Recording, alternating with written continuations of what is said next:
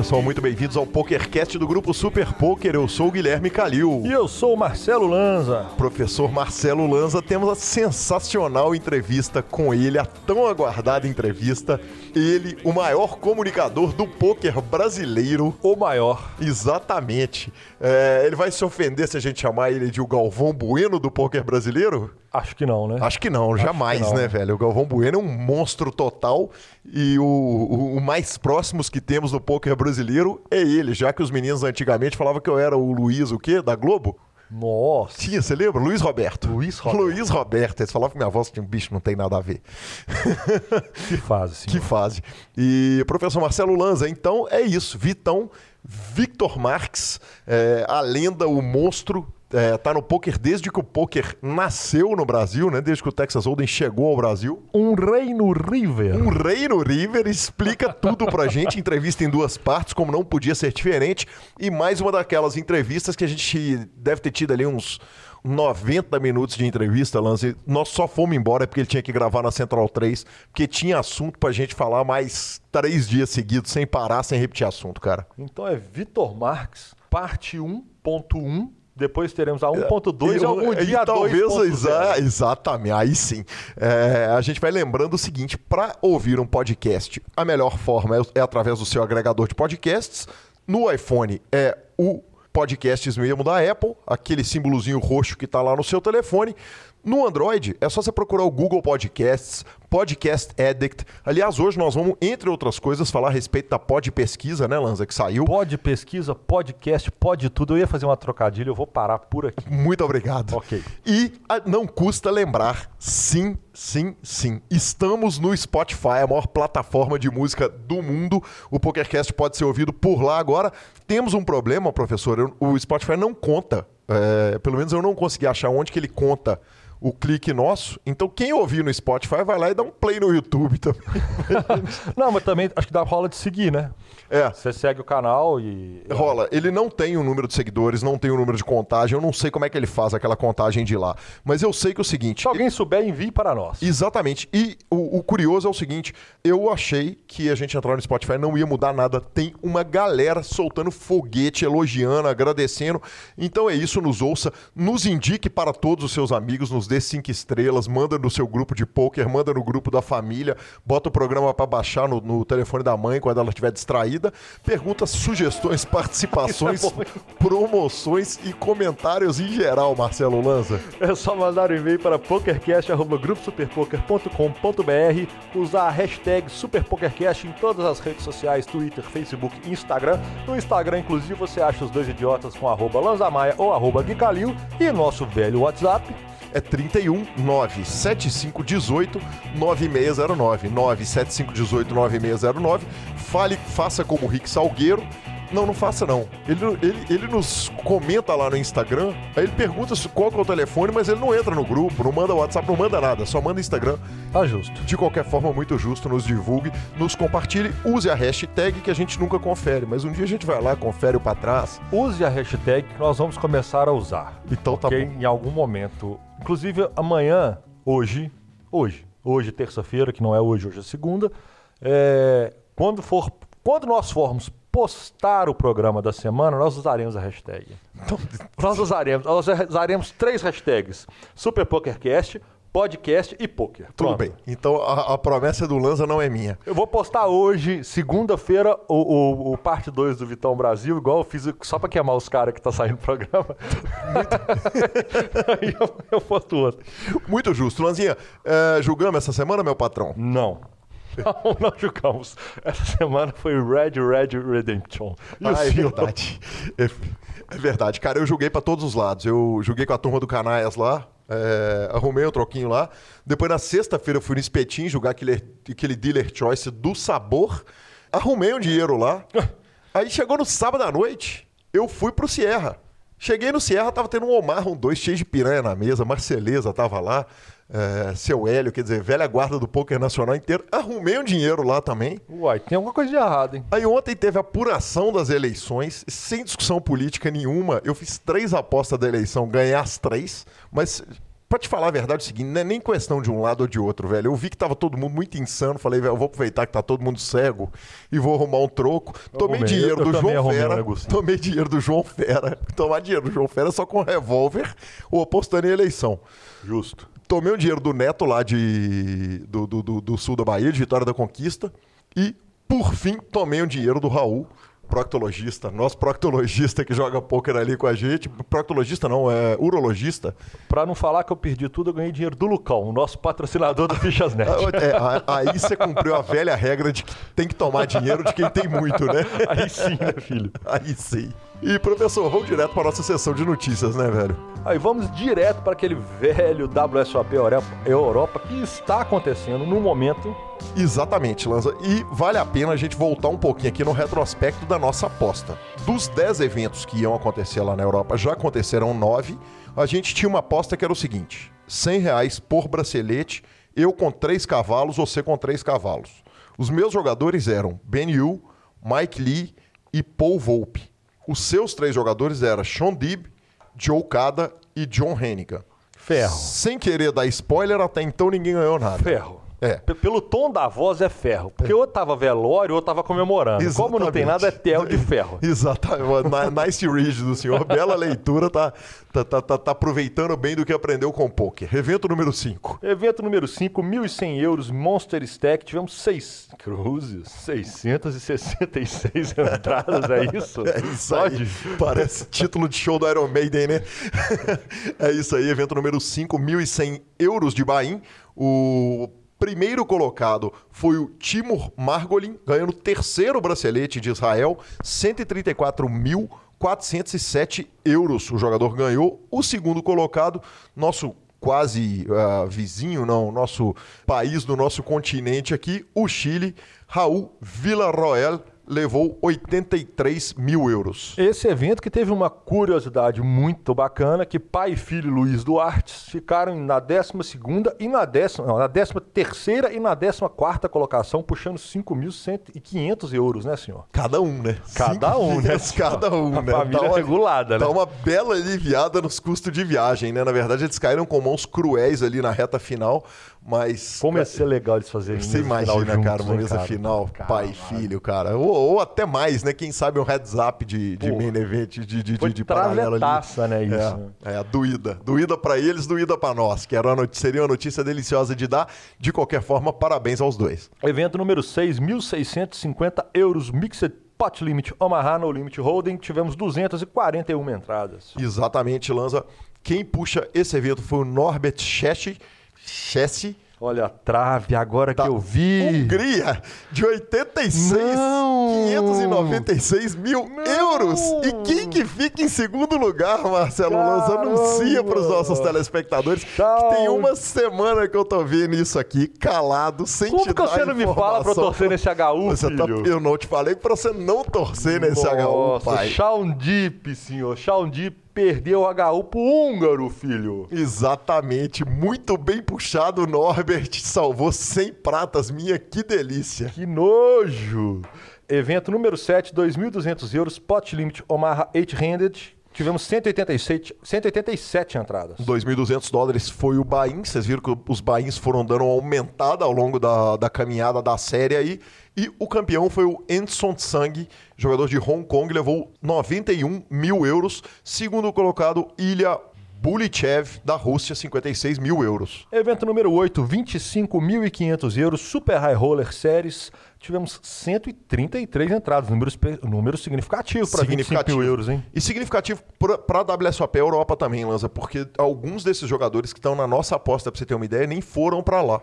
É, eu não tô cravando, mas tenho quase certeza que o Paul Volpe, por exemplo, nem, nem embarcou para ir para a Europa para jogar a reta lá. Então, 133 é realmente um número impressionante. E o campeão foi o Michael Adamo, lá da Austrália, terra de dois ouvintes do grupo do PokerCast, né? O Fernando e, se não me engano, o Tico, que foi lá para a Austrália morar lá também. Levou 848 mil euros. É, segundo colocado, o alemão Christian Rudolph. Aí, olha só, terceira colocação, Ben Pollock, da França.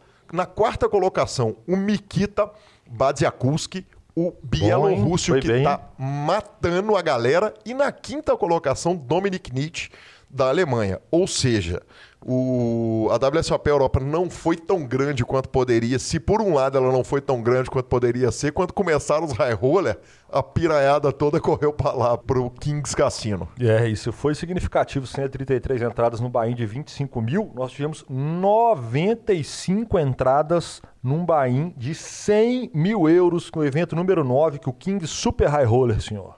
Exatamente. 100k é, juntou um prize pool de 9 milhões e 25 mil euros. Martin Carbel, que, que foi quem ganhou esse torneio, e foi o segundo bracelete dele lá na Europa. Há 368 dias atrás, ele puxou um evento de 1.100 dólares de limit holding. Aparentemente fez bom uso do dinheiro que ele ganhou lá na, na WSOP Europa de 2017. Agora o jogador tcheco ganhou 2 milhões 634 mil euros. Também o seguinte, quando se trata de um evento de 100 mil dólares, tem aquela parada da reta final de estrelas. Olha só, o primeiro campeão foi o Martin, mas o segundo colocado foi o David Peters, dos Estados Unidos. Aí, na terceira colocação, Julian Thomas, do contingente alemão. Na quarta colocação, o Mikita, que arrumou mais 800 mil euros quase. Quinta colocação, Dominic Nietzsche. Aí, pula para a sétima colocação, ninguém menos do que ele, o espanhol Adrian Mateus, o monstro.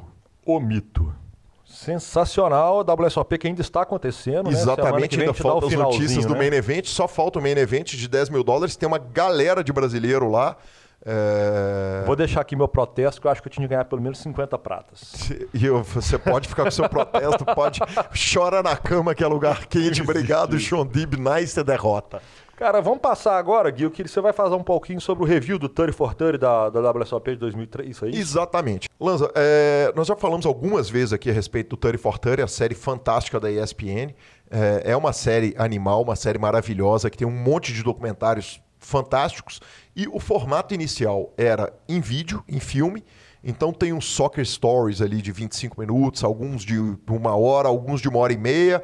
O OJ Made in America, que já é um, um, super 30 for 30, que não chega nem a ser 30 for 30, é um ESPN Films, que foi uma série de cinco episódios que a gente indicou aqui, mas recentemente eles lançaram os podcasts 30 for 30, que são absolutamente fantásticos, não ficam nada atrás dos vídeos da ESPN.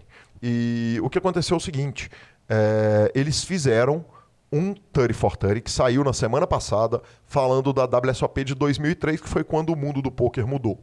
Em 2003, relembrando, houve o efeito Moneymaker, quer dizer, um contador chamado Chris Moneymaker vai lá, ganha o main event da WSOP. Além disso, foi o ano que foi criada a Lipstick Cam, que é a câmera no formato de batom que filma as cartas dos jogadores. Então, naquele momento, a WSOP começa a ser transmitida com as cartas dos jogadores sendo mostradas, o que torna o esporte muito mais palatável para o telespectador de televisão. E Além disso, tem a explosão do poker online. Esses são os três grandes é, movimentos que fazem a explosão do poker ficar do tamanho que ela ficou, o poker ser do tamanho que ela foi. É, é um moneymaker, um jogador que entra através de um satélite e ganha 2 milhões e meio de dólares. E Lanza, o review que eu preparei para fazer para os nossos ouvintes foi a base dele é o seguinte: é a construção sabe? Porque para quem acompanha poker, para quem lê a história, para quem está ouvindo as histórias, para quem lembra do Moneymaker, quer dizer, quando aconteceu o Moneymaker eu não lembro, eu não não não, não também não. Eu não assistia poker. Não, não, não era da minha época assim de de frequentar. Exatamente, mas, mas a gente ouviu aquela história tantas vezes e nesse 30 for 30 praticamente não acontece nada de novo, não tem nenhuma grande novidade. É tudo que se espera que fosse acontecer. Eles vão seguindo os maiores nomes. É, do poker, os maiores nomes vão caindo, eles não se ligam que tem um cara chamado Moneymaker, que é um amador, porque eles estavam considerando que ele não tinha chance contra Johnny Chen, Doyle Bronson, aqueles caras todos que estavam ali, Phil Ivey começando a despontar, é, a ficar gigante no cenário, Daniel Negrano e etc e tal. Então o que, que acontece? Não tem nada de novo. O que impressiona nesse 30 for 30 é, sobre a WSOP é a montagem do programa. A construção ela vai usando falas do filme Rounders, que é anterior à WSOP de 2003. E aí é a ESPN fazendo um programa, né, cara? Porque aí os caras vão entrevistar o próprio Johnny Chen, vão entrevistar, vão entrevistar o Doyle, vão entrevistar os maiores nomes do poker, vão entrevistar os caras da produção, é, os caras da própria WSOP. Então é um programa que ele não traz grandes novidades para quem é do poker, mas quem é do poker não pode deixar de ouvir. Ao mesmo tempo, quem não é do poker consegue sentir a emoção, entender o que, que foi, entender a grandeza que foi para o esporte. E quando eu preparei esse review, ainda não tinha saído o episódio extra, que é um episódio de bônus que eles soltam depois do, do 30 for 30. Esse episódio saiu hoje, nós estamos gravando aqui na segunda-feira, e eu já tinha preparado essa fala toda, ela já está aqui na nossa guia. Os caras falaram o seguinte: o diretor do, desse 30 for 30 falou o seguinte: não, a gente não levou nada de novo. O legal é como a gente contou a história. Sensacional. Então, foi, foi exatamente o que aconteceu. Ah, coisa bacana, né? Então vale a pena todo mundo que não ouviu, assim como eu, ouvir o 30 for 30 do Poker. O episódio está na, na, na, no programa passado, né? Tá, é, tá no feed Melhor da... tá agora, tá né? no feed. Se você pegar o aplicativo seu de podcast e, e procurar 30 for 30 ou procurar ESPN, certamente você vai cair nele. É, E o mais legal de tudo é o seguinte, evidentemente tem uma galera que fala eu não consigo ouvir porque eu não falo inglês, Pois eu ouvindo, aí, aí aquela coisa de viciado, né, velho? Eu ouvi, ouvi os créditos, ouvi tudo. Na hora que termina o programa, ele fala o seguinte: o programa está transcrito no site do 30 for 30. Então, para quem está afim de ouvir e não sabe falar inglês, dá aquele famoso Ctrl-C, Ctrl-V no Google Translate, que dá para ler o podcast dos caras. Sensacional. E eu queria aproveitar também e falar um pouquinho, é uma matéria rápida, da, na própria ESPN, aproveitar o gancho da ESPN. Ontem, quando eu estava acabando de ver a vitória do Rams sobre o Green Bay Packers, porque agora eu também vejo futebol americano. Packers. Packers. é, do Aaron Rodgers. É isso. Eu tô ficando bom nesse negócio de inglês. Aí sim, tá voando. É, cara, apareceu uma matéria, eu, eu posso estar enganado com relação ao tempo dela, e eu vou ficar devendo os créditos da matéria, porque eu não anotei na hora, na ESPN com o Vini, cara. Qual dos Vinis? Com o Vini Silva. É, cara, que matéria foda. Foda. Que, que trem bem gravado, que trem bem filmado, é, com os filhos dele, com a esposa, com a mãe, com todo mundo, contando a superação pessoal dele, contando a história dele, contando o tanto que o poker sendo um jogo mental faz bem, o que as vantagens, uma matéria que faz bem pro poker, tá? É uma matéria muito positiva pro poker e conta a história dele de superação, a história fodaça.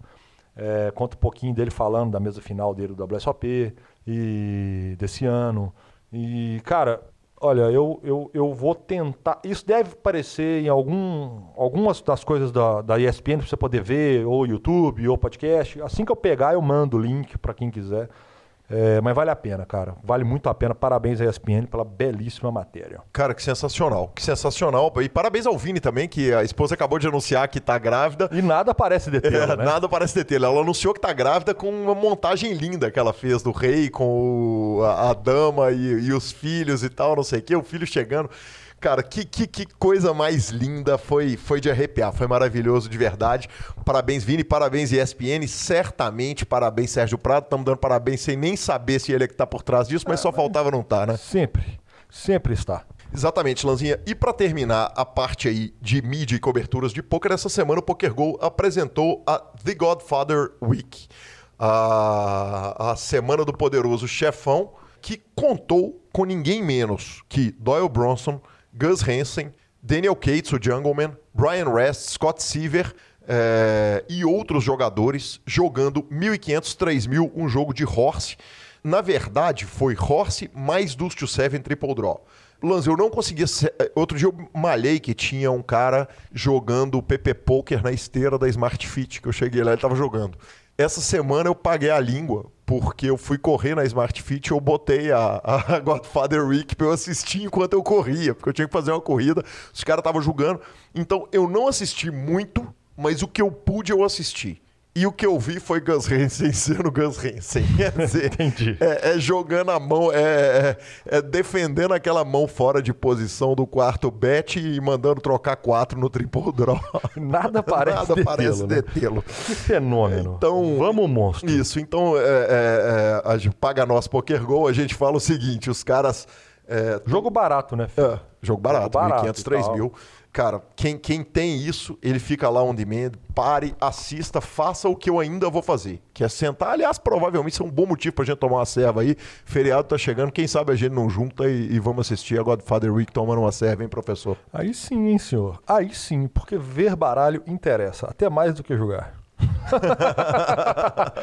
Mas o senhor estava enganado quando o senhor falou que acabou a transmissão que acabaram-se as notícias de transmissão de eventos da semana, porque é. o senhor simplesmente não falou do Mastermind, senhor. Não, eu estava falando dos eventos das transmissões televisivas de evento. O Mastermind é uma notícia à parte. É, é, essa aí é o seguinte: é da maior, das maiores séries de torneio do Brasil acontecendo na grande cidade de Curitiba, no novo H2. Nas mais charmosas séries de torneios do Brasil, nos mais charmosos clubes do Brasil, em Curitiba. Cara, o Mastermind ainda está acontecendo, nós já tínhamos resultados dos quatro primeiros eventos. A Maristela Arantes ganhou o Ladies, o André Busato ganhou o High Roller. E o Manuel, o Gustavo e o Fernando Rodrigues ganharam o sensacional torneio da família, senhor. Aí sim, não contaram com a família Belisário Lanza lá, né? Porque senão não tinha chance para eles. Era, alguém da família ter que ganhar alguma coisa. Exatamente. Mas parabéns aí à turma. Ainda tá faltando o quê, professor? O Menevent tem hoje e amanhã Hoje é terça? Não. Ele termina hoje. Termina hoje. termina hoje. É, hoje também temos Omarra. Então ainda tem mais dois ou três eventos ainda. Semana que vem damos a finalização completa do belíssimo Mastermind, senhor. Aí sim, Lazinha. E eu não vejo a hora, cara, de ir a Curitiba conhecer o novo H2 daquela cidade fantástica, segunda cidade mais importante do poker brasileiro. Só perde para São Paulo porque não tem jeito. Competir com São Paulo dói, né? Aperta. Então, quando eu acho que acabaram as notícias, eu me, eu me, me dou de encontro com a notícia assim na pauta. O pessoal deve ficar pensando, é porque eu não leio a pauta, gente. Eu só leio a pauta. Eu não leio a pauta antes. Exatamente. É porque... Aliás, eu que faço a pauta. eu que faço a entrevista. Trabalho, entendeu? Então, é, exatamente. Mas eu acho Vou que. Aproveitar para dar falia. Isso, pode não, dar, não. E agora ele está começando a me pedir algumas coisas. Tudo que ele me pede também tem que fazer. Agora, eu gosto de pegar na hora, porque aí eu acho que dá mais tom do, do, do, da surpresa. Da surpresa e tal. Aí quando eu, me, eu, bato assim, Neymar tatua Homem-Aranha e Batman na mesa de poker, que porra que é essa? Ô, ô Lança, o, o Neymar ele conseguiu fazer uma parada que é o seguinte, velho. É pegar quem é conservador e preconceituoso e já barbarizar as duas coisas ao mesmo tempo, tatuagem e pôquer. Ele sentou na mesa para jogar baralho e meteu uma tatuagem enquanto ele jogava pôquer. Então ele juntou o útil ao agradável. Eu fiquei pensando nos meus, meus velhos tempos com o Newton lá do Tattoo Network, da cidade de Contagem, o tanto que ia ser mais agradável tomar agulhada enquanto eu jogava pôquer. E o Neymar fez essa tatuagem que ficou absolutamente maravilhosa. Procura aí, Lanza, essa notícia no seu telefone celular enquanto eu dou a notícia aqui. Ela ficou maravilhosa, foi sensacional. E como o PokerCast nunca descansa, eu fui atrás de descobrir quem era o tatuador que tatuou o Neymar. É, essa é a notícia que não sai em lugar nenhum, que eu fui procurar para os nossos ouvintes. Professor, o tatuador de Neymar é um cara chamado Thieres Paim. É, ele é do estúdio Náutica Tatu, lá de São Paulo, e ele é um cara sinistro, cara. Eu vi o trabalho dele, ele, o Instagram dele tem 196 mil seguidores. Imagino que grande parte deles deve ter sido adquiridos depois que ele tatuou o Neymar. Mas é um trabalho realmente muito impressionante. Uh, o trabalho dele, principalmente, é de realismo em preto e cinza e, e um realismo sem traço. E ele é especialista também em rostos, portrés. É, no, num francês muito porco e muito sutacado meu. E professor Marcelo Lanza, você está aí com a tatuagem aberta na sua frente, você entende mais de super-heróis que eu. Por favor, dê o seu veredito. Bela tatuagem. Bela tatuagem. Bela tatuagem. Balançou o coraçãozinho de Lanza para ele fazer a primeira dele? Bela tatuagem. Apesar de ele pegar os dois universos do Marvel e DC, bela tatuagem. Aí sim. E professor, para fechar nossa sessão de notícias, BSOP vai distribuir quatro Platinum Pass no BSOP Millions não é brincadeira, vamos lá tentar buscar os nossos, né? Vamos falar sério. Eles vão distribuir Platinum Pass no torneio da imprensa? não, não, se distribuir no 8 Game já não, a conversa melhora bem. Não, mas eu vou te falar. É, é, A turminha que anda atendendo lá, que eu vi no último, que eu não julguei, mas que eu vi, tipo, tipo Sérgio Prado arrumando troféu. É, é. Não dá. É, não dá. Não dá. Não dá. Daqui a Então, pouco o Rodolfo Vidal vai estar querendo ganhar torneio de imprensa também. Então, se a gente tem uma chancezinha de arrumar um, um, um Platinum Pass desse, é a gente começar já a pedir desde agora a ter, a ter negocinho no torneio de imprensa. Aí sim, muito justo. A gente informa o seguinte: quem for o campeão do main event do. Ah, não, o campeão brasileiro de poker de 2018 puxa um Platinum Pass. Esse vai estar apertado esse ano. Exatamente. Esse vai estar apertado. Aliás, o atual líder do ranking, Saulo Sabione, agora já confirmado desde que saiu o placar da, da- da- é, atualizado depois do BSOP de Floripa. O segundo Platinum Pass vai ser para o campeão do main event do BSOP Millions. Que também vai estar apertado. esse É, ano. exatamente. Vai, Vai ser estar um sem grana, né? Não ia pequeno. ter dinheiro para ir para lá. acho, eu acho que ele vai, não vai dar pra ele. É, dá. exatamente. Tá louco. Aí o terceiro é, Platinum Pass vai ser o seguinte: vai ser dado pro campeão de um Mega Free Roll. Esse nós já temos dinheiro para dar bain. Isso, dinheiro nós temos, mas olha o problema. Para isso, o jogador precisa estar qualificado para qualquer etapa do BSOP de 2018 através dos satélites online do PokerStar. Você fez isso até quebramos. então? Nós não temos essa qualidade. É, não, não temos. temos esse futebol.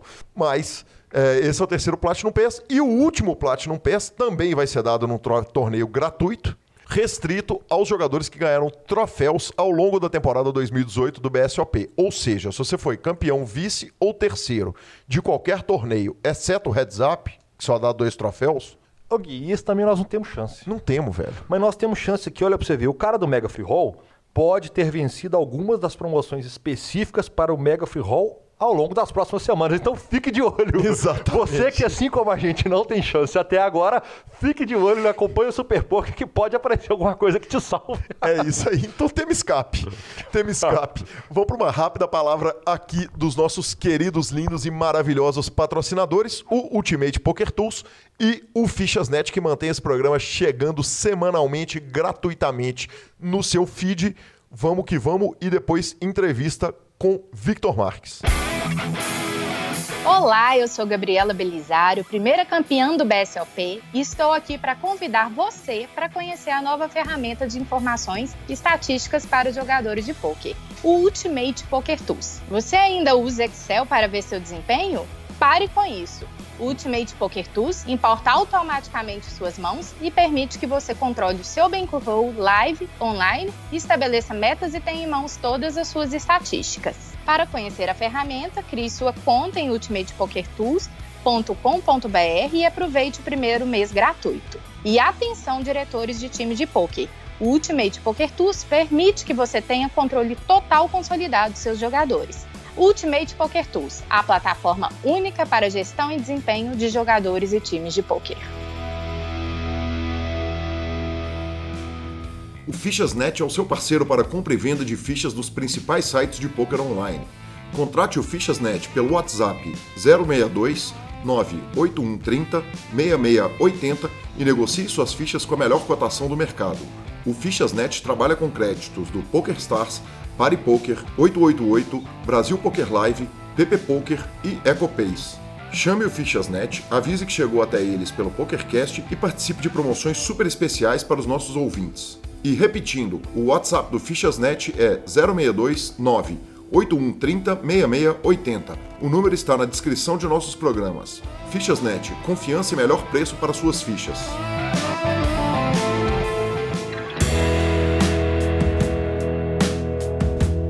É com muita satisfação que recebo aqui meu amigo Vitão no PokerCast. Na verdade, estou sendo recebido pelo Vitão aqui na casa dele, é, mesmo lugar onde já regulou, fiz aquela entrevista maravilhosa com o Vini Marques. Vitão, muito bem-vindo ao PokerCast, cara. Cara, satisfação poder falar com vocês é, no PokerCast. É, A gente fala quase todo dia, mas PokerCast a última vez tinha sido em 2010, se eu não me engano. E que legal receber você aqui. Você é um cara muito querido e a gente gosta muito de, de ter você por aqui. Vitão, a sensação que eu tenho é que eu tenho uma pauta aqui que daria pra gente falar durante oito horas com ela. A gente tem um limitador de tempo. Talvez essa seja a primeira de muitas entrevistas. Vamos, vamos ver como é que a coisa vai correr. E eu lembro ao ouvinte que temos um plano de fazer mais uma entrevista com você e com o Vini para contar a história de vida suas, em que vamos falar de futebol, política, vida na Argentina e tal. Mas começamos o programa perguntando quem que é o Vitão antes do, do poker, cara. Vitão, antes do poker, é um cara que fez de tudo para não trabalhar. Mas trabalhou bastante, né?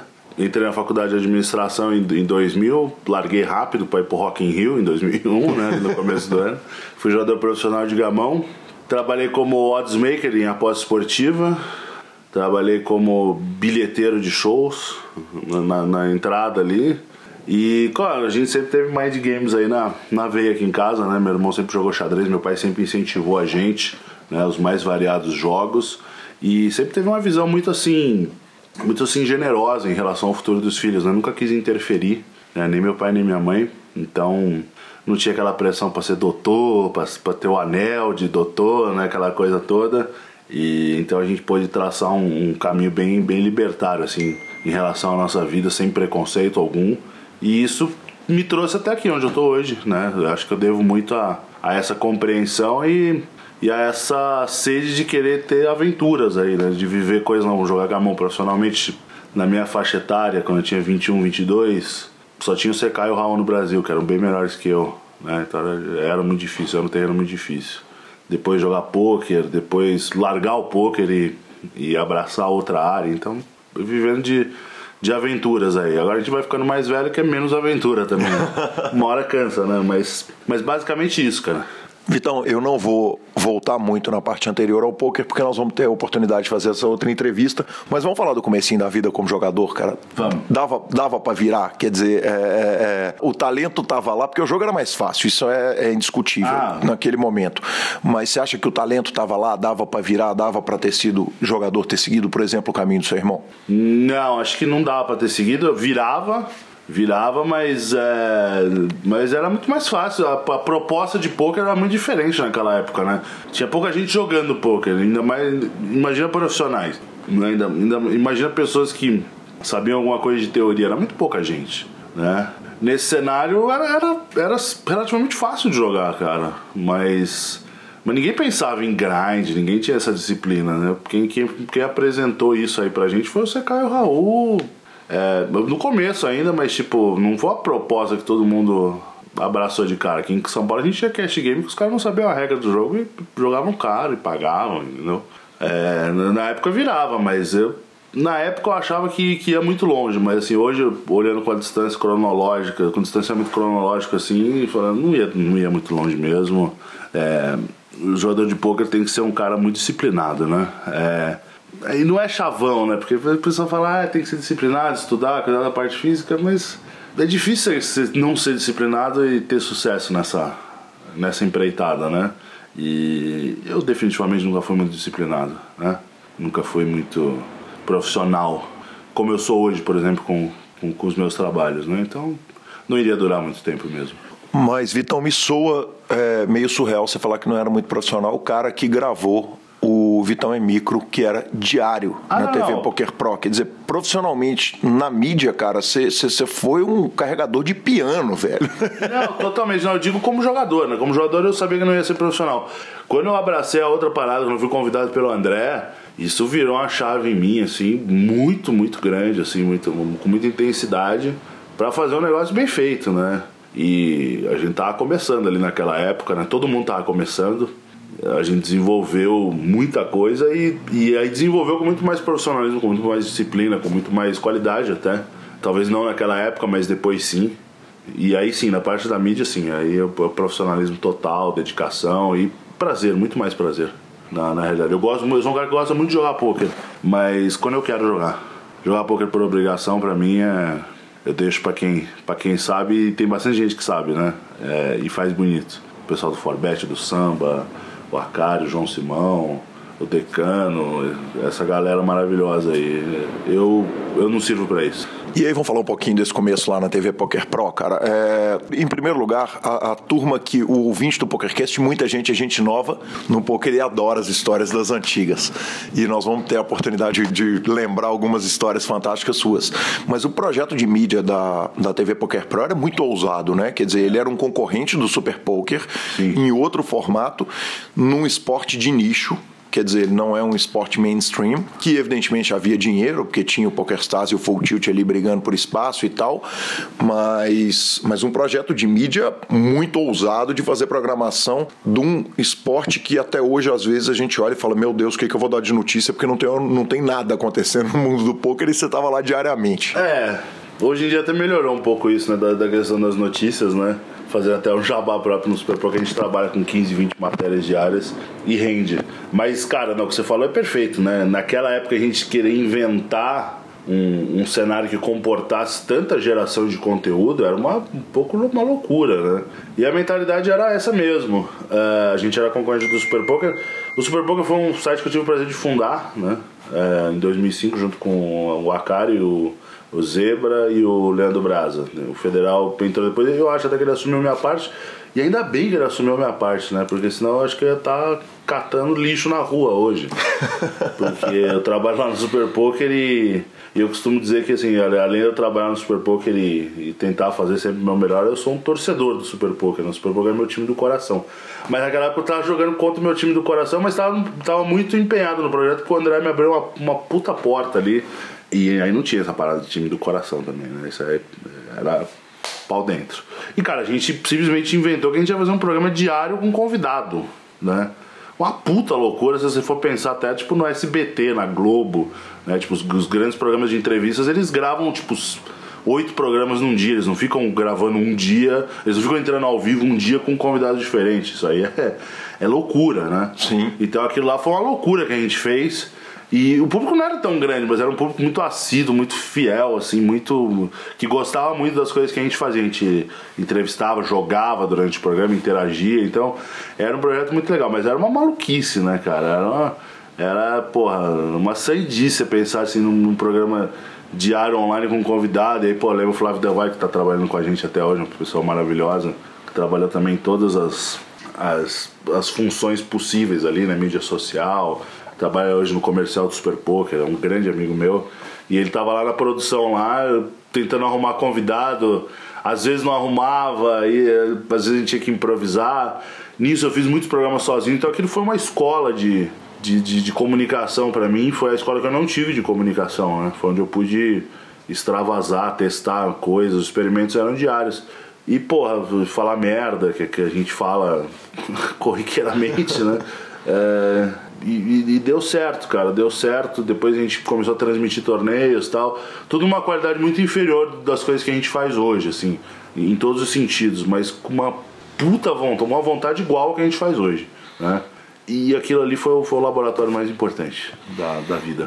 A base daquele trabalho era amor, porque dinheiro na mídia do poker até hoje ele é muito difícil, né? Ele não é impossível de se ganhar, mas os caras olham e falam, pô, e tal, os sites estão todo mundo cheio da grana e tal, não sei o quê. Tá todo mundo o tempo inteiro passando um perrengue louco, as revistas suando para se virar, os programas suando, é difícil arrumar patrocinador, ainda tem alguma restrição do, do grande mercado e tal. Onde que estava a base de sustentação daquele trabalho inicial do TV Poker Pro que tinha profissional feito você, o Adriano Acari, que era um cara totalmente dedicado né? Era... O Del Valle, a própria Josi. Sim. É, o, o Vanderlei, o Moscou, nosso grande amigo, muita gente boa que passou lá.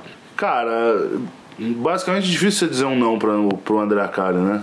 O André Acari é um cara que quando você vê, ele tá, sei lá, não vou falar tirando sua roupa que vai ficar meio, meio, meio gay, nada contra, mas eu não sou gay. Né? e a minha roupa ele não ia tirar, mas é o cara que poderia, entendeu? E, e ele envolve muito, né? E ele, o brilho no olhar dele ali envolveu todo mundo naquela parada, né? E dinheiro era muito pouco mesmo, né? Mas também não era um negócio que era fora de, de, de horizonte, não era assim, ah, vamos ver no que vai dar. Era um negócio que, que assim, pelo menos pra mim, assim, eu no momento cheguei pra ele e falei, bicho, eu preciso somar aqui, né? Apesar de na época eu ser solteiro e morar na casa da minha mãe, que na verdade é o é ponto que eu tô hoje de novo, né? Eu me divorciei recentemente. É, você, você quer ter um fazer uma viagem, né? Levar uma moça para sair, ir para um show, né? Guardar algum, sei lá, jogar jogo de azar, o que for.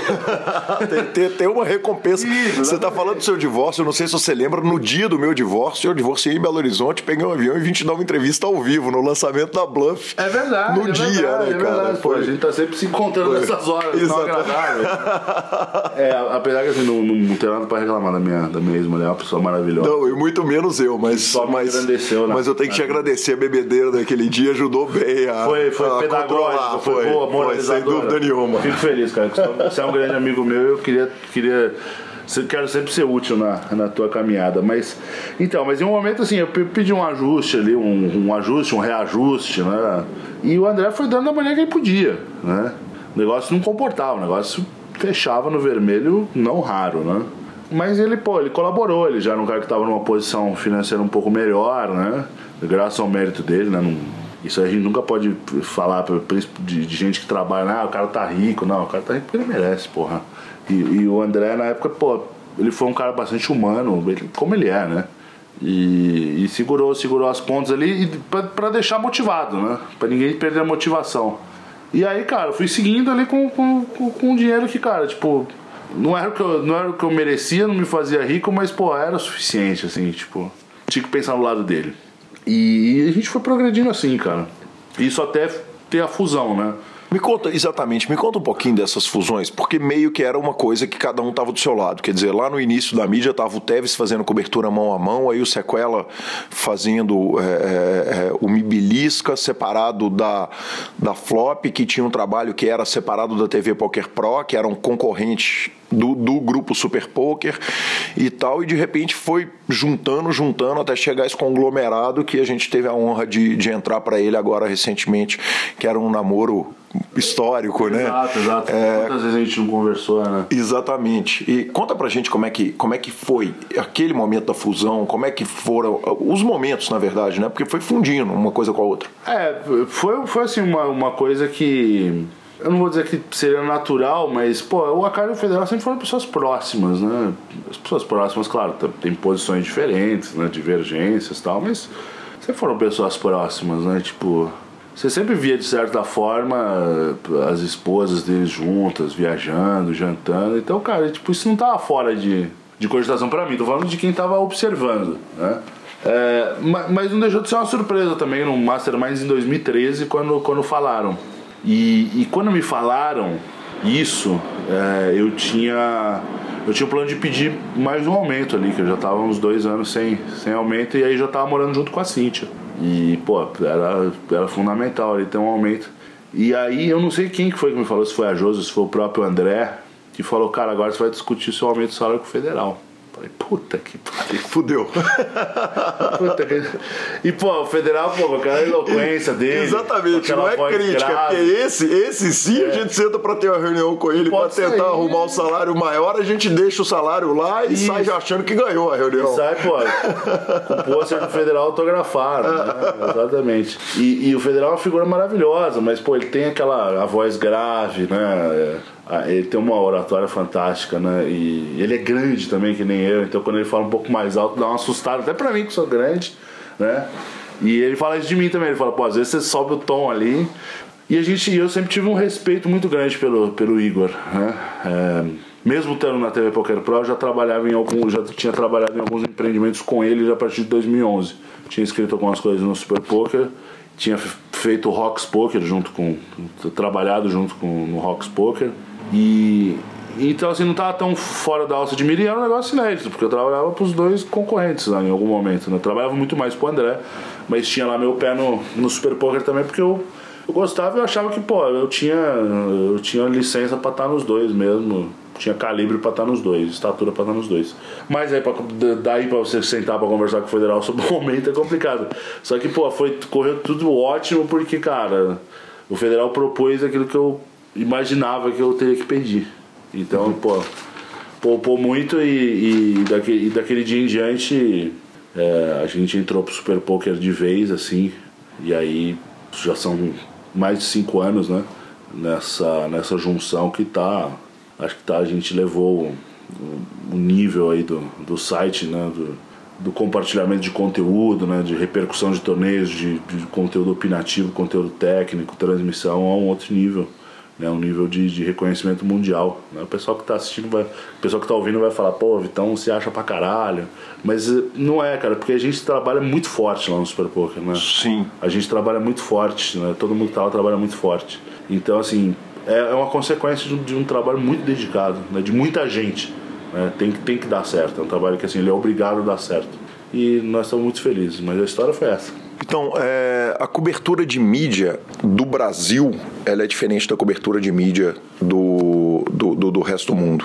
É, de poker, especificamente. Quer dizer, o, o, formato poker no Brasil ele foi um formato que foi desenvolvido muito por você, junto com algumas outras dessas pessoas que nós já citamos aqui, e, e, e a citação de, de, de, nomes ela é muito justa, porque ela, ela dá mérito a essas pessoas todas que criaram essa, essa mídia, junto com o Bruno, Murta, sim, a galera toda que, que, que, que, que trabalhou pra caramba. E, e o formato ele continua muito diferente. Você acha que a mídia tem a formação, a diferenciação na formação da mídia brasileira, ela tem a ver com o fato da gente não ter cassino, assim como, porque eu atribuo o, o carinho com que o torneio brasileiro é feito, ele, ele é melhor do que um torneio americano em todos os aspectos, porque é, é, aqui não tem cassino. Isso é um dos motivos. Você acha que a mídia também passou por isso? Ah, com certeza, cara. É, antes de tudo, assim, eu não eu não, não, me reivindico como criador de nada, né, no, dentro do poker brasileiro. É importante dizer isso.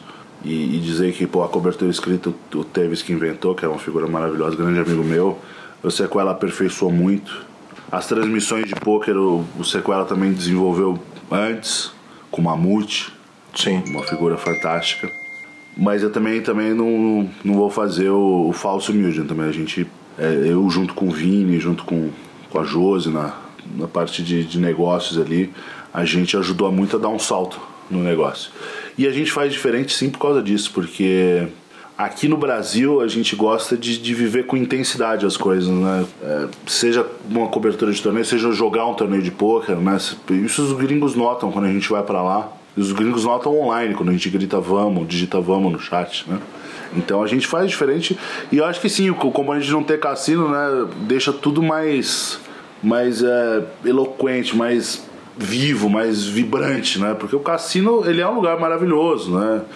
É, para quem gosta e até muitas vezes para quem não gosta, né? Que acha, passa a achar o cassino um lugar maravilhoso. Mas ele não é um lugar que, que as pessoas estão tirando foto, que as pessoas estão todo mundo tá festejando, que tem 50 pessoas vendo é, rolar uma mesa de pôquer, uma mesa final, entendeu? Às vezes tem a galera jogando um blackjack lá comemorando, mas é como diz o Vini Marques, né? O cassino é um jogo que você puxa com a mão e eles puxam com a pá, né? Então no, no, no fim do dia, no, no, fim do dia quem vai estar tá comemorando são eles, quem vai estar tá dando festa lá são eles. E, e, e o poker não tem isso, né? Então a gente só, só tem esse lado do poker, é só esse lado de competição. O brasileiro gosta muito de competição, né? de disputar, de jogar, de, de ganhar. E a mídia tem que traduzir isso, né? A mídia, a mídia do poker, assim, é, eu, eu, tiro pela última experiência que a gente teve com o Robert Lee lá em Vegas. A gente informa, a gente joga junto e a gente torce, né? É inegável isso. É, faz parte da nossa linha editorial. Tem que fazer, tem que fazer. A gente está contando uma história para muita gente que está torcendo também. Então a gente está torcendo também. Isso para mim é é cláusula pétrea, assim, a gente não pode abrir mão disso. O Roberli agradeceu, inclusive, à imprensa, né? Porque ele, ele falou que, que, à medida que a nossa turma estava lá cobrindo, a turma estava também apoiando, ajudando, empurrando e tal. E ele conta naquele momento que, o, que ele conta que o Akari, ele fala, agora acabou, e o Akari fala, acabou é o caralho. você vai lá e você vai, e vai ganhar. Nós essa... assim, né? Desse jeito. E e a gente poder traduzir isso pro, pro, pro público com transparência, claro, com credibilidade, que a gente tem credibilidade para isso. Ia ser muito difícil se a gente não tivesse credibilidade para isso. Mas nós temos credibilidade para isso, a gente também não ofende ninguém, né? A gente torce pro brasileiro, torcemos.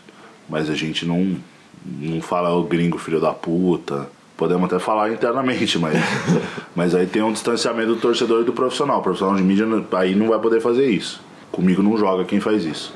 E e sim, cara, e a gente tem que estar presente nos momentos assim, né? A gente vai ser recordado de estar nos grandes momentos da história do poker brasileiro assim, é, como contando a história, repercutindo, mostrando os ângulos que ninguém viu e torcendo, torcendo, torcendo. A gente é, o Super Poker é o poker brasileiro, né? Como é o cara que joga um torneio de 30 reais lá em Rondônia, como é o, o cara que joga o High Stakes no H2 Clube, como é o pessoal que joga lá em BH, né? Nós também somos o poker brasileiro, então a gente sente da mesma maneira. Ninguém é robô. Vitão, é, tem uma questão que é o seguinte: eu talvez eu tenha sido um dos três narradores que passou mais tempo narrando do dia que eu começo a narrar um torneio até, até, o, até o momento que eu paro de narrar. E eu já não, no momento eu não estou fazendo mais narração, mas comecei lá fazendo 2010 para o Sequela e depois trabalhei 4, 5 anos para o Sierra, que é uma janela de tempo muito grande. Nós, como narradores, eu queria discutir com você a relação do narrador com o jogador. Você já falou algumas vezes que você tá lá para narrar os fatos. Sim. Agora, tem uma, uma nuance ali, uma delicadeza que precisa haver, porque o jogador recreativo poker é o esporte que o jogador recreativo senta com o jogador profissional. Sim. E o jogador recreativo vai postar um blind, ficar com dois para trás e foldar a, a, mão dele se ele achar que, se ele, se ele pegar uma mão que ele não acha que, que, que, que vai regular, que vai dobrar ele e tal, não sei o quê. E a gente tem que ter esse cuidado com a esposa que está vendo, com o filho que está vendo, com o pai, com a mãe que está vendo. Concordo, cara. É, a gente tem que ter um cuidado, na verdade, com os seres humanos que estão jogando, né? É, e o recreativo, além dele, além de ter esse hype de, de, de poder jogar com os profissionais, com os ídolos dele, eventualmente, eles são a maioria, né? E eles são a base do, do, do jogo. Então ninguém quer tratá-los mal. Mas assim, a gente também faz uma, uma transmissão onde a gente deve satisfação ao público que está vendo, né? Acima de tudo. A gente deve zero satisfação ao jogador. Eu não digo zero satisfação ao jogador, mas a gente deve ao jogador assim a certeza que nós vamos relatar os fatos é, e, e, ponderar sobre as jogadas, não ponderar sobre as pessoas. Né? Se a gente estivesse ponderando sobre as pessoas, a gente já estaria errado, mesmo se a gente estivesse falando bem, uhum. entendeu? Então a gente tem esse, esse acordo com, com o público, né? esse pacto com o público, que é o que faz a gente ter uma audiência cada vez maior né, e uma qualidade cada vez maior. A gente está lá relatando o que está acontecendo. Então, estamos lá eu e Vini Marques, por exemplo, e aconteceu do Recreativo deixar dois blinds para trás, nós temos que dizer que não é legal. Uhum. Mas... A, partir, a partir do ponto de vista do, da, da, técnica do poker. A gente não pode colocar a pulseira do, do, do recreativo e falar e passar o pano. Agora a gente também não pode, a gente tem que olhar assim, se o Rafael Moraes fizer isso, é, é péssimo se o recreativo fizer, ele, ele pode ter uma explicação para ele ter feito isso, falta de experiência, essas coisas todas. Tem que ser elegante. E, e, outra coisa, tem que entender também a reação do jogador negativa, né? Foi, isso faz parte do contrato também. É o que você estava falando. O cara chama a esposa, o filho, entra em 200 grupos de WhatsApp, fala, tô na mesa da TV. E aí o comentário, vai lá o bem-aventurado comentarista e fala mal. É pro cara ficar puto. Eu, isso aí pra mim tá, muito direito e, cara, eu acho até que ele pode reclamar. Só que ninguém tá lá pra falar mal dele, né? Se, se colocar no limite, a gente tá lá pra falar mal de todo mundo e falar bem de, de todas as jogadas também, que a gente achar que tem que falar bem, né? Então, assim, eu, eu, eu gosto muito de me dirigir o pessoal nessas horas, porque assim, com mais audiência, as reclamações também elas se potencializam, né? Os comentários se potencializam e as reclamações se potencializam, né? Vascão foi um cara que reclamou, tô, tô aqui falando em primeira mão porque é um cara maravilhoso, que eu gosto muito. O Vascão reclamou do comentarista Felipe Moraes e deu o ponto de vista dele, o Felipe Moraes deu o ponto de vista dele. Eu conheço o Felipe Moraes, saberia que não é nada orientado, e conheço o Vascão e entendo também as queixas dele, entendeu? É, eu não gostaria que acontecesse essa, é, é, essa bola dividida, não gostaria, mas ela vai acontecer, ela, ela é natural. Então eu entendo os recreativos, entendo os profissionais que têm que cada vez mais instruir o público, porque o público está esperando isso. O público está esperando isso e a gente fala para o público. Às vezes o pessoal que está mais é, imerso no poker, ele não tem essa, essa consciência. Ele acha que a gente tem que falar para ele. E a gente não tem que falar para ele. A gente tem uma missão que é ainda maior, porque é importante, a missão de falar para um reggae de poker é muito importante. Ela é, e é muito difícil. Mas a gente tem uma missão ainda mais difícil que é pegar o cara de Santa Catarina, que juntou 50 para jogar um torneio no final de semana na cidade dele, é, falar pro cara da Bahia, é, do Maranhão, pro tiozão de São Paulo, pro pai do cara que tá vendo. Então, cara, é, é um público muito heterogêneo, né? É um público muito diverso. Então essas coisas vão acontecer, acho que faz parte da profissão. O que eu acho assim que, que, que a gente tem que ter menos proximidade com os jogadores. Não, não, não falar com o jogador. Eu tenho muito amigo jogador, Padilha, João Fera, Will, que é Will Arruda, que é padrinho do meu filho. São, são vários jogadores, né? Eu acabo deixando de citar alguns aí, mas tipo, são, são vários, vários jogadores que são muito amigos meus. Mas tem temos que saber separar as coisas. Tanto é, quando a gente recebe a crítica, quanto quando a gente vai fazer a crítica, entendeu? A ciência é essa e não, não tem muito pão de correr. Uma hora vai reclamar, hora vai reclamar com razão, porra. E você imagina, velho, você tá lá jogando na mesa e tá lá o Vitão falando, porra, o Calil só faz merda. Ele não vou falar isso, não vou falar que você só faz merda. Mas, pô, o Calil tá numa noite infeliz, ele não acerta uma. E tem um problema, Vitão. Você vai falar, pô, permite, tá, tá, vendo cara. minha mãe, tá vendo o Alexandre Calil, presidente do nosso galo lá, tá mandando você tomar no cu, entendeu? Eu entendo, porra. Eu entendo, é ossos do ofício, é o risco da atividade econômica. A gente não pode fugir disso. No poker, como tá todo mundo mais perto acaba ficando. A decepção pode ser um pouco maior porque todo mundo acha que é seu amigo. E na verdade até é, toma uma junto, entendeu? Fala, pô, esse cara nunca vai falar mal de mim na transmissão, mas vou ter que falar. E por outro lado, você vai falar, pô, esse cara nunca vai falar mal do meu trabalho. E vai falar. Entendeu?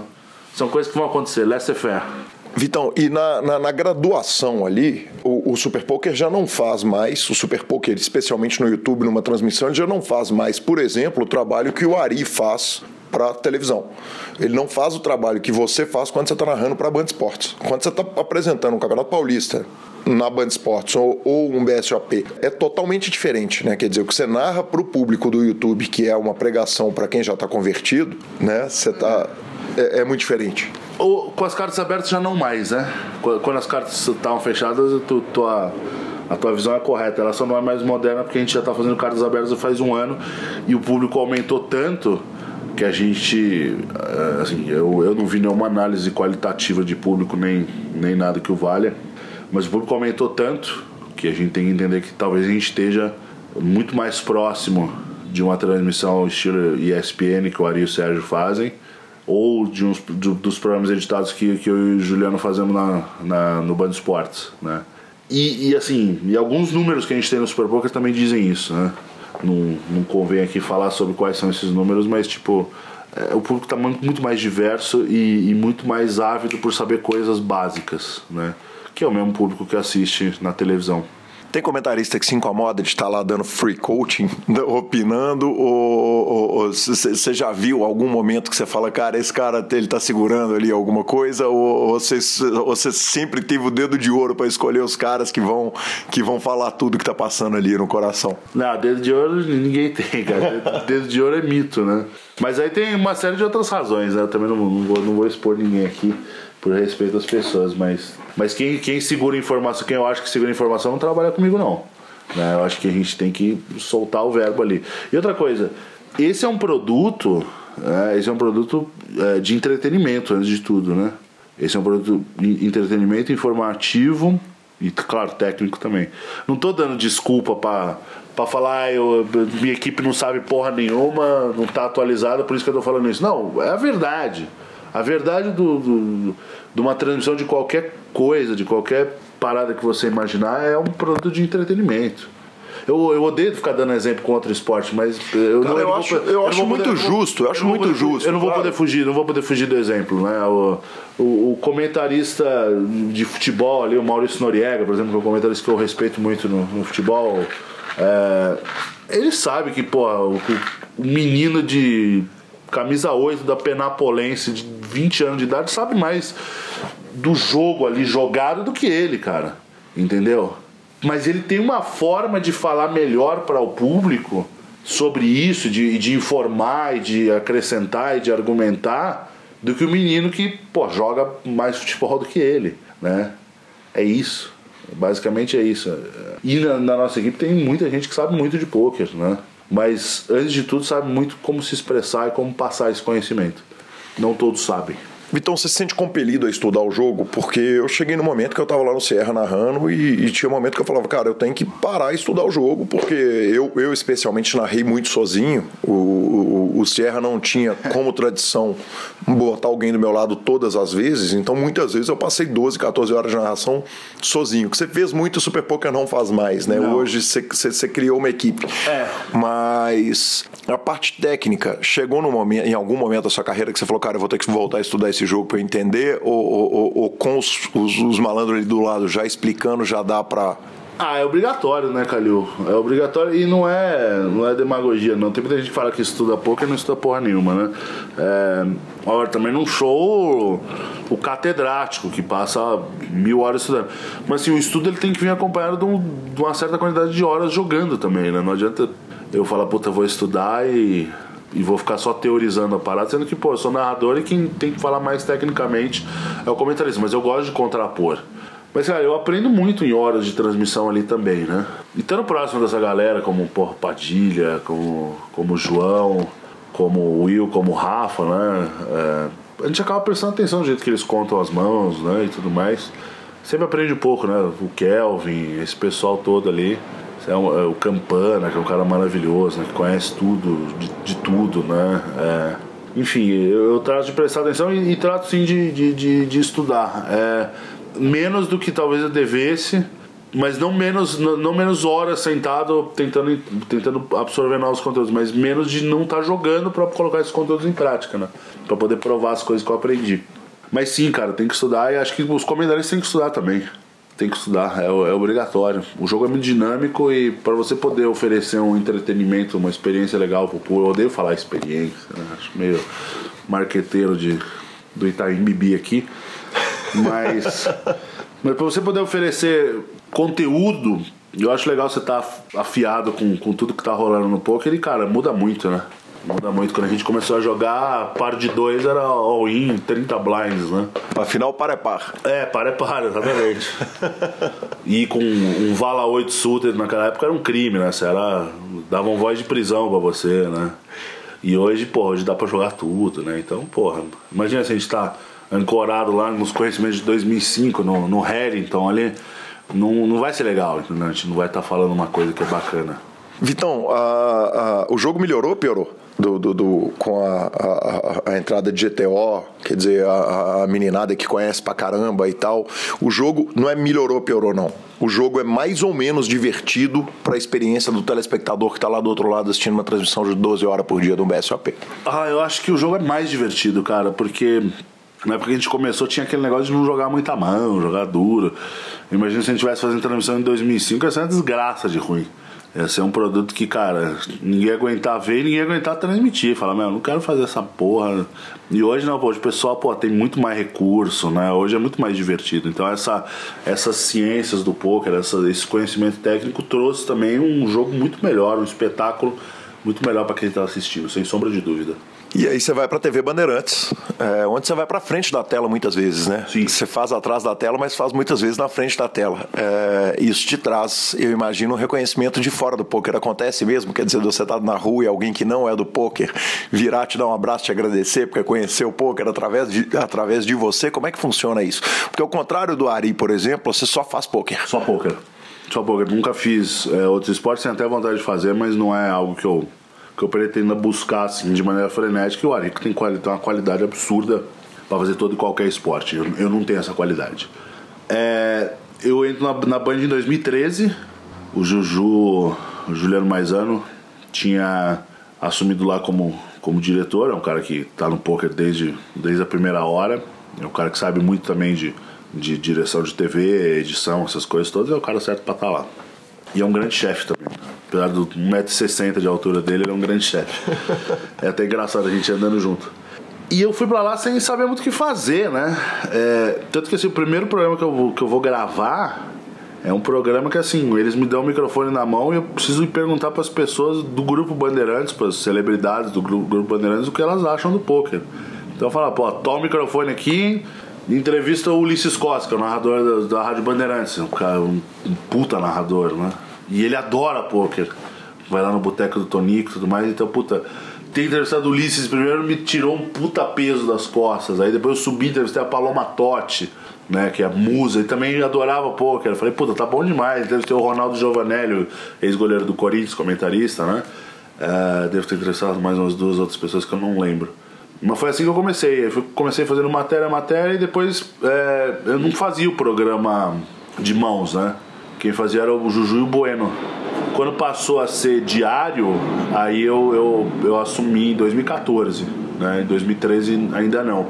fazia muito esporadicamente. Mas fiz muita matéria, fiz muita entrevista lá pro Band Esportes. E, cara, isso sim trouxe um público novo é, pro poker e pra mim. É, eu, eu, tenho muita amizade com, com, o pessoal da Band, com o pessoal do Pânico e tudo mais. E, e, e era engraçado em, em, determinados lugares, assim, que, pô, 200 pessoas paravam para tirar foto com eles. Mas sempre tinha umazinha que chegava lá, ô, oh, você é o cara do poker, não sei o que. Eu falava, ah, não tô tão mal assim, né? Era, era uma, um, uma massagem no ego bacana. E, e, a gente teve na TV aberta, inclusive em 2014, na Band aberta, quando entrou a Copa do Mundo, a gente acabou saindo do ar. É, fiz muita coisa, né? Fiz matéria em Iguaçu, no Parque das Aves, Costa do Sauípe. Fiz umas matérias muito legais, assim, muito, muito bacanas. E também isso, isso me deu. É, um, é quase que um diploma, né? De estar tá ali na frente do vídeo, aprender, de, de entender como que segura o microfone, sorrir, manter, e perguntar, e costa de mão, essas coisas todas, esse conhecimento que eu não tinha e me passaram e foi do caralho. Te dá desespero, às vezes, a, a perspectiva de você não conseguir achar uma coisa nova para se renovar? Porque isso é um, um, desespero meu. E eu acho que todo mundo da mídia, eu acho que os caras do humor também tem muito isso. Eu ouvi o Joe Stapleton, que é um, um, um cara do humor e do poker, que fazia talvez um dos melhores podcasts da história, o Two Jacks in the Hole, que ele fazia pela Poker Road, do Joe Seabock, e, e ele falando isso, falando, cara, às vezes eu olho, eu, eu tenho medo dos caras descobrirem que eu sou uma farsa e que eu não consigo me renovar e tal. Claro que descobrir que a gente é uma é. farsa, nós estamos a tempo demais. É. Mas a questão da gente se renovar, porque não é uma questão do humor, é uma questão da mídia, ela tem que ser sólida. E muitas vezes ela até pode ser repetitiva, mas como é que você se relaciona com essa questão da renovação do seu material mesmo, dos programas, das coisas?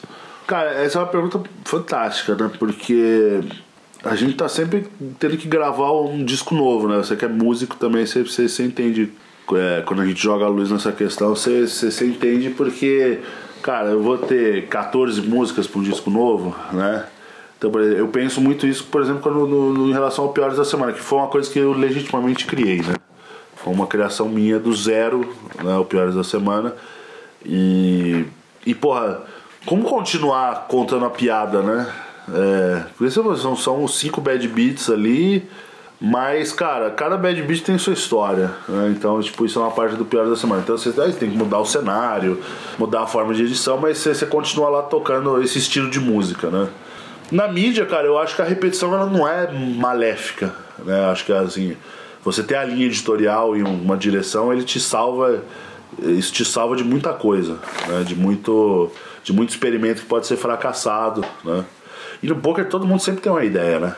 Todo mundo que encosta em você vai falar, cara, eu tenho uma ideia pro PokerCast. Todo, todo dia. Todo, todo mundo que encosta em mim fala, então, eu tenho uma ideia aqui pro Super Poker, tal, tal, tal. E às vezes são ideias muito boas, mas você consegue fazer uma vez só, entendeu? Você não consegue repetir, você não consegue sistematizar.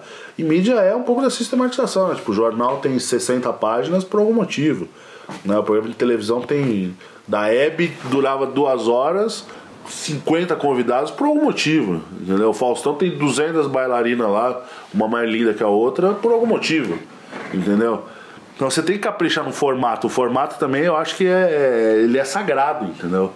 Agora você precisa estar sempre olhando o que você está fazendo e como o público está reagindo. Não adianta falar, ah, eu vou fazer e foda-se o público, entendeu? Eu, eu não quero parecer vendido ao sistema, traidor do movimento punk, né?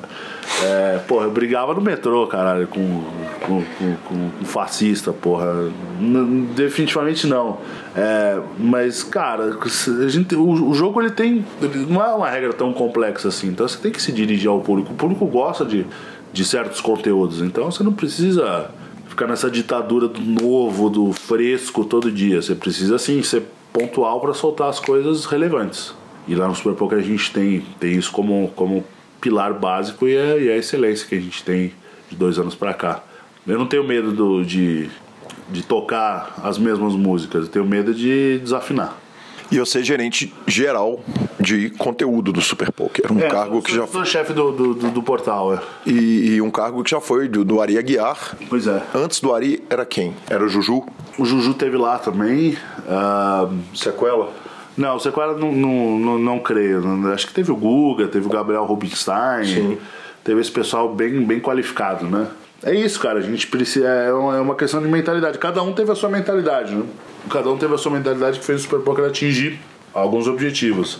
Eu tinha os meus, a minha mentalidade e os meus e os meus targets ali, né? Os meus, os meus goals e, e, e assim sabendo muito que o público gosta, né? Trabalhando muito com, com muito volume de notícia e muito olhando assim, ah, o público gosta disso, vamos, vamos oferecer para ele. O público está esperando que o Super Poker fale disso, entendeu? Nem sempre você consegue suprir essa demanda, mas você buscar essa demanda é sempre importante. Professor Marcelo Lanza Maia, depois dessa entrevista fantástica com o Vitão Lenda Viva do poker brasileiro. Que homem. Exatamente. Às vezes a gente fala com gente que é das antigas do poker brasileiro, a gente, às vezes a gente fala com gente que é das novas do poker brasileiro, e às vezes a gente fala com gente que tava lá desde o começo e continua até hoje.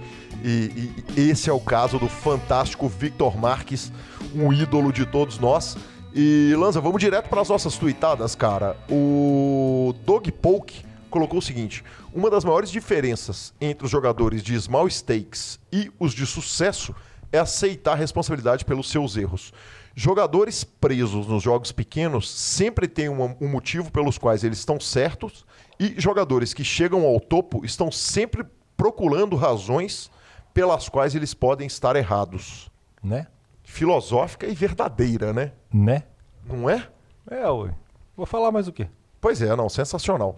É, a outra tuitada que nós temos foi do sensacional Nick Schumann. O Nick Schumann é o comentarista, é, é comentarista de poker e ele que comentou o Godfather Week, que a gente deu notícia mais cedo.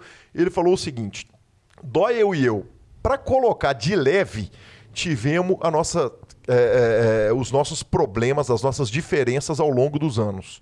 Eu ser é, apto a, a, entrar na cabine dessa semana do Poker After Dark, dar umas agulhadas de qualidade nele e não tomar nada e não tomar troco do Papa Doyle é simplesmente delicioso. De verdade, ele é o melhor.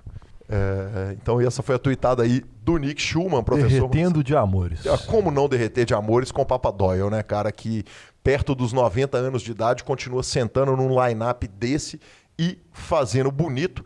O Daniel Negrano andou falando que nesses Mixed Games ele costuma errar, às vezes ele erra o jogo. Eles estão jogando Deuce to Seven, ele acha que estão jogando Ace to Five e vice-versa, mas que ainda assim é um cara que é muito, mas muito acima da média e, e, que, além de tudo, sabe fazer um table selection como ninguém e é um monstro do jogo, um monstro eterno, sem dúvida nenhuma.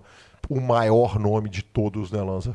O maior de todos, da história. O mais significativo, representativo, pode não ser o maior vencedor, pode não ser nada, mas dos maiores pesos da história, sem dúvida nenhuma. Exatamente, professor.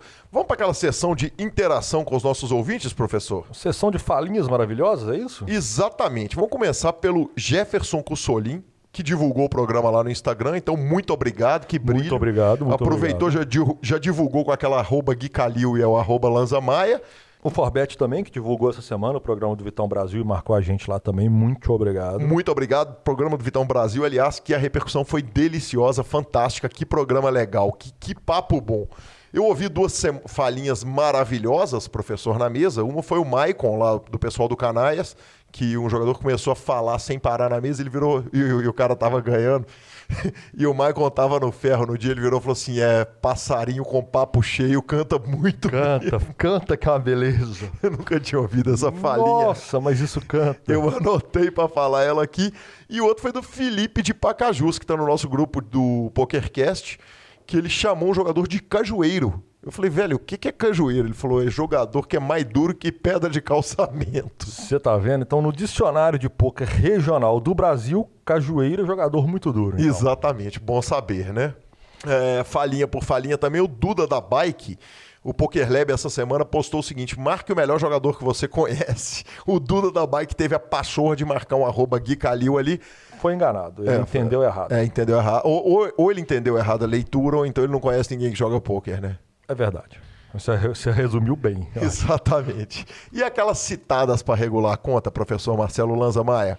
Vamos citar Guilherme Weber, Guilherme Weber, Emanuel Emanuel e Márcio Zeca. e Márcio Zeca. Estamos citando os dois para ver se regula. Exatamente. Então, se regular, lembra de mandar aquele pulsa pra nós. Tô brincando, não tem que mandar nada.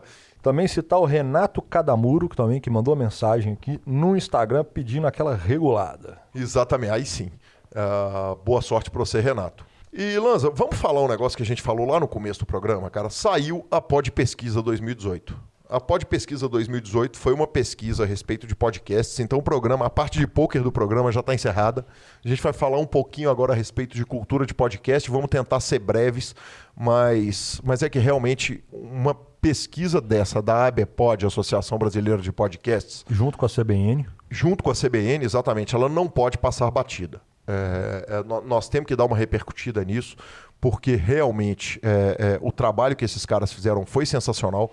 Foi uma pesquisa brutalmente longa que eles fizeram. Brutalmente. É, é uma pesquisa que a- eu, eu levei um tempasso para responder a, a pesquisa e eles citaram, eles entrevistaram produtores de podcasts, ouvintes de podcasts e até não ouvintes de podcasts que chegaram até a pod pesquisa pela CBN. O número total, para você ter uma ideia, Lanza, a pesquisa para presidente do Brasil, os caras vão lá e entrevistam duas mil pessoas para ter uma amostragem do país inteiro. A entrevista da Pod Pesquisa mostra o que está sendo o crescimento dos podcasts como mídia. O questionário foi aplicado para 22.993 pessoas. Os caras são grossos. São, sendo 22.600 são ouvintes de podcasts, 1.400 são produtores de podcasts e 302 são pessoas que nem ouvem podcasts. É, Lanza, a pesquisa é gigantesca, como a gente repercutiu, mas tem algumas coisas que a Alguns gente. dados é, médios, alguns dados assim. que são, é, é, é, que são fantásticos, né? O primeiro dado, Lanza, é um dado que você colocou lá no grupo, eu vou deixar para você falar que isso foi muito legal, cara. Uma pesquisa dessa, dessa envergadura, senhor.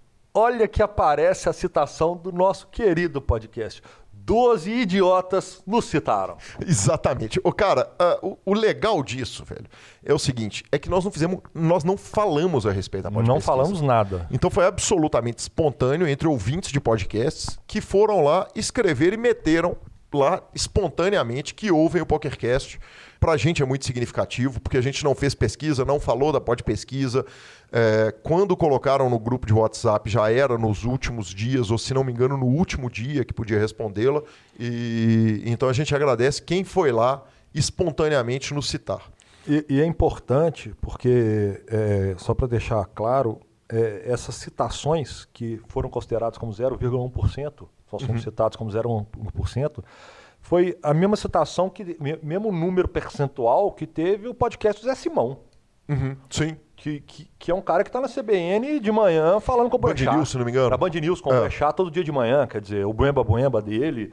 E, cara, é grande. Eu, eu fiquei feliz de, de ter sido essa repercussão. Eu fiquei muito satisfeito. Porque nós, além de sermos, além de fazermos podcast, que é um produto setorizado, né? Vamos falar assim, que ele, ele é de nicho, está começando a expandir agora, nós falamos de poker, que é um outro produto que nós estamos no nicho do nicho. Exatamente. Então eu acho isso, acho perfeito. Acho também que tem algumas coisas muito interessantes sobre a mídia podcast. É, o primeiro é o seguinte: quando você faz uma pesquisa e 22 mil pessoas vão lá responder, isso mostra que tem um carinho enorme por mídia, que é o que a gente senta quando a gente entra num clube de pôquer, num torneio de pôquer pelo Brasil inteiro. Quem ouve podcast é apaixonado mesmo com o formato. É, tem algumas coisas que são muito legais. Primeiro, que os públicos são de classe A e B. A, a idade das pessoas ela vem crescendo desde a pesquisa de 2014 para 2018. Porque a turma vai acompanhando, né? Quem Exa- gosta, gosta. Exatamente, mas o grosso das pessoas está entre 20 e 40 anos, sendo que o maior percentual é entre 30 e 39 anos de idade. A escolaridade é altíssima, o público é A e B. Aí tem algumas colocações, cara, que são fantásticas, que a gente vai ver que é o seguinte. Por exemplo, com qual frequência você ouve podcast? 51% dos ouvintes responderam todos os dias que é o meu caso. Eu ouço podcast todos os dias, mais de um podcast. Aí tem faixa de horário e tal. Aí, coisas que você considera mais importante em um podcast. Primeiro lugar, conteúdo. Segundo lugar, entretenimento. Terceiro lugar, qualidade de áudio. Que essa a gente assume que às vezes a gente sofre um pouquinho porque a gente tem que botar o conteúdo toda semana no ar. Às vezes nós estamos lá no interior, não está num lugar que é sequinho para gravar e tal, então nem sempre a gente consegue colocar. Depois, frequência de publicação, 50% se importa com isso. E justiça seja feita, nós nunca falhamos nisso desde que voltamos com o PokerCast nessa versão. É, facilidade de acesso, locução, interação com o público são as outras ali, mas aí já realmente os três principais itens são conteúdo, entretenimento e qualidade de áudio. Posso falar uma? Claro.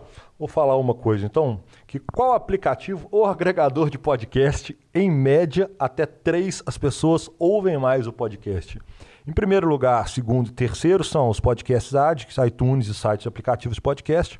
Aí vai vir o PokerCasts, Castbox, Google Podcasts, WeCast. E logo depois vem o Spotify. Spotify, exatamente. Spotify, se não me engano, apareceu em sétimo por cento já pessoas. ouve. E o, o Spotify abriu para podcast, facilitou a entrada de podcast. Tem semanas, tem muito pouco. Bizarro. Pra você ter uma ideia, é uma turma que ouve podcast. No YouTube, apenas 147 pessoas responderam que ouve que no ouve YouTube no em 22 YouTube. mil pessoas. Uhum. E no Spotify, que abriu agora, nós já temos 2 mil pessoas. Malanzo, o Google Podcast também entrou outro dia e já está aí no topo da pesquisa. Em que lugar está o Google? Em sexto. Tem sexto com quase 3 mil cliques. Exatamente. Outra coisa que é curiosa é o seguinte: qual o grau de atenção que você você dá para um podcast, 58% colocaram muita atenção e mais 34% atenção moderada. Então o grau de atenção é realmente impressionante. Ele nem se compara com o ouvinte, por exemplo, de rádio que deixa ali no fundo, etc. e tal. E quanto de cada episódio você geralmente ouve? 91,7% das pessoas que responderam responderam o seguinte: ouço o episódio inteiro. E aí, Lanza, eu vou colocar a última coisa que para mim é super importante, que foi o seguinte: em qual velocidade você ouve o seu podcast?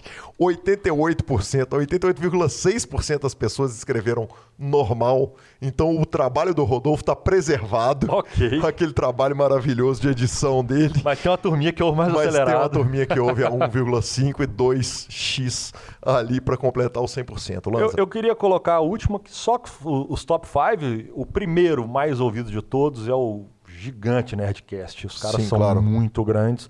Mas já citados pela gente, tá ali, ó. Top 5, xadrez verbal, senhor. Tá ali o. Quer citar o top 5 completo, Lanzinha? Já, já, já, já agarramos aqui falando de podcasts então, pra vamos turma. Lá. Nerdcast, 57%. Grande, hein? Uhum. O Não Ovo do Não Salvo. Mamilos B9, Entcast, GugaCast, Xadrez Verbal. E aí, um pouquinho para baixo ali, a gente acha o Decrepit. O Decrepit também, tá ali, também né? tá ali logo na primeira grind. página, exatamente. A gente vai finalizando o programa. A gente lembra que a edição é do fantástico Rodolfo Vidal. No superpoker.com.br você tem tudo sobre poker no Brasil e no mundo. superpoker.com.br barra clube você tem a guia de clubes. No barra vídeos e no YouTube você tem todos os vídeos, inclusive esse PokerCast. Revistaflop.com.br é a sua revista de poker. E mibilisca.com, cobertura de torneios mão a mão pelo Brasil. Lanza, na dica cultural, para variar, eu vou dar uma dica do 30 for 30, cara. Chasing Tyson. O Mike Tyson talvez tenha sido o maior ídolo meu de, do esporte da infância, maior do que todos os jogadores de futebol, certamente maior do que os pilotos de Fórmula 1. E quando eu falei, cara, olha, tem um 30 for 30 chamado Chasing Tyson, eu vou assistir, que é sobre o Tyson. Não é. É sobre o Holyfield. Tomando a mordida do Tyson. Não. É sobre o Holyfield que, ao longo da carreira brilhante dele, o tempo inteiro eles falavam: é, mas se ainda não lutou com o Tyson, aí o Tyson vai preso, etc. Então, sem dar spoiler, é o seguinte: é, é uma carreira que ela dependia de uma comparação para ela ser carimbada ou afirmada. Então é fantástico o trabalho que a ESPN fez. Então fica essa dica aí, 30 for 30, Chasing Tyson com Evander Holyfield. Seguindo a onda de podcasts, então, já que falamos tanto de podcast, a minha dica cultural da semana é The Button Clicker. Ninguém mais, ninguém mais, nada menos do que o nosso velho Sketch, que lançou o seu podcast, esse é o episódio número um do podcast Sketch, para chamando, convidando a todos para poder ir lá e ouvir, senhor. Lanza, é sensacional, cara. Bela dica cultural. Você fez muita justiça uh, ao sketch. É, é um podcast para ele falar a respeito das coisas que ele ouve, que ele pensa, que ele lê e tal. E, e esse primeiro veio de um review com, de, um, de um livro. É um podcast sem muita edição, sem nada, cara. A impressão que você tem é que você tá batendo um papo ali com, com o sketch, que ele apertou o REC e ele vai desenvolvendo o pensamento daquela cabeça brilhante, Aquela iluminada. cabeça dele. maravilhosa, ele tem que pôr pra Exatamente. fora. Exato, então, cara. nada melhor do que pôr pra fora no formato podcast. Cara, vida longa o The Button Clicker já tá nos feeds todos. Certamente já deve estar lá no Spotify também. Se não tiver, pode ficar. É só, é só gritar lá no WhatsApp que eu ponho.